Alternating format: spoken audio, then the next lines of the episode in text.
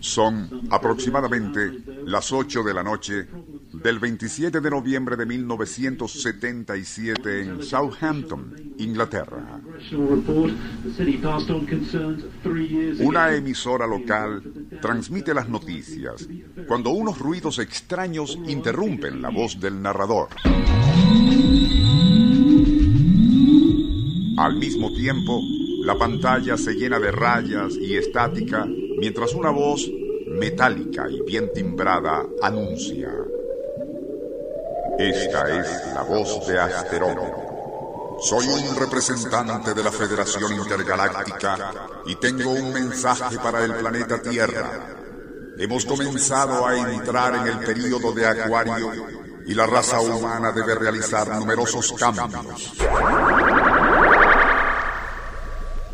Toda vuestra violencia debe cesar y las armas de maldad tienen que ser destruidas, ya que apenas disponen del tiempo necesario para aprender a vivir en paz. Deben hacerlo juntos, en armonía o atenerse a las consecuencias. Aquella fantástica transmisión cesó tan abruptamente como había comenzado y la pantalla de televisión recuperó sus imágenes normales.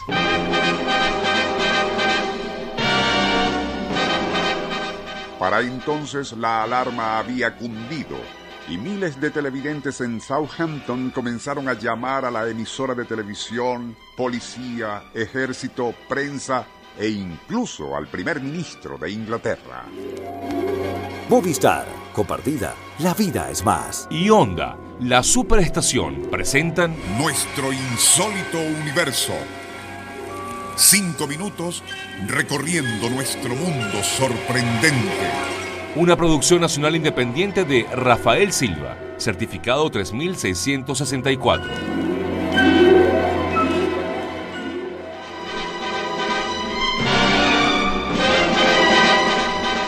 La noticia del mensaje intergaláctico recorrería al mundo en cuestión de minutos.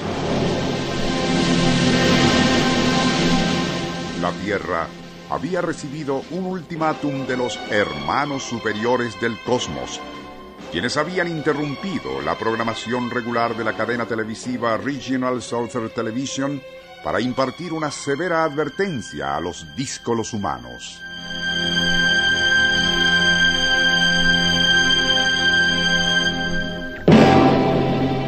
Aquí en Venezuela, un diario matutino destacó la noticia en primera plana con este titular. Ser de otro mundo habla a la Tierra. Algo similar hacían los periódicos de muchos países alrededor del mundo. Y a pesar de que los directivos de la estación televisora se esforzaban por aclarar que probablemente se trataba de una broma de mal gusto hecha por alguien que había interferido la señal de televisión, Nadie quiso creer aquella explicación.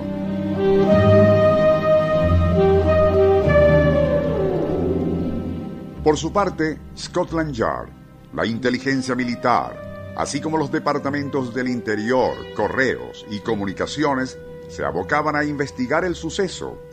Docenas de camiones especiales, equipados con radiogoniómetros, recorrían todo el sur del país en un intento por establecer, mediante triangulación, cuál había sido el posible lugar de origen de aquella transmisión. Fue la inteligencia militar, MI5, la que pudo precisar dónde se había originado el presunto mensaje galáctico.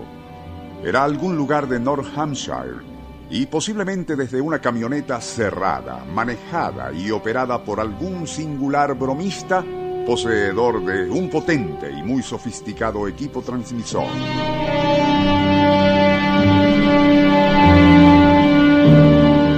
El comunicado añadía que probablemente se trataba de un residente en los bosques de Mannington, a quien sería muy difícil localizar, ya que al transmitir desde una unidad móvil, podía desplazarse a su antojo sin despertar sospechas.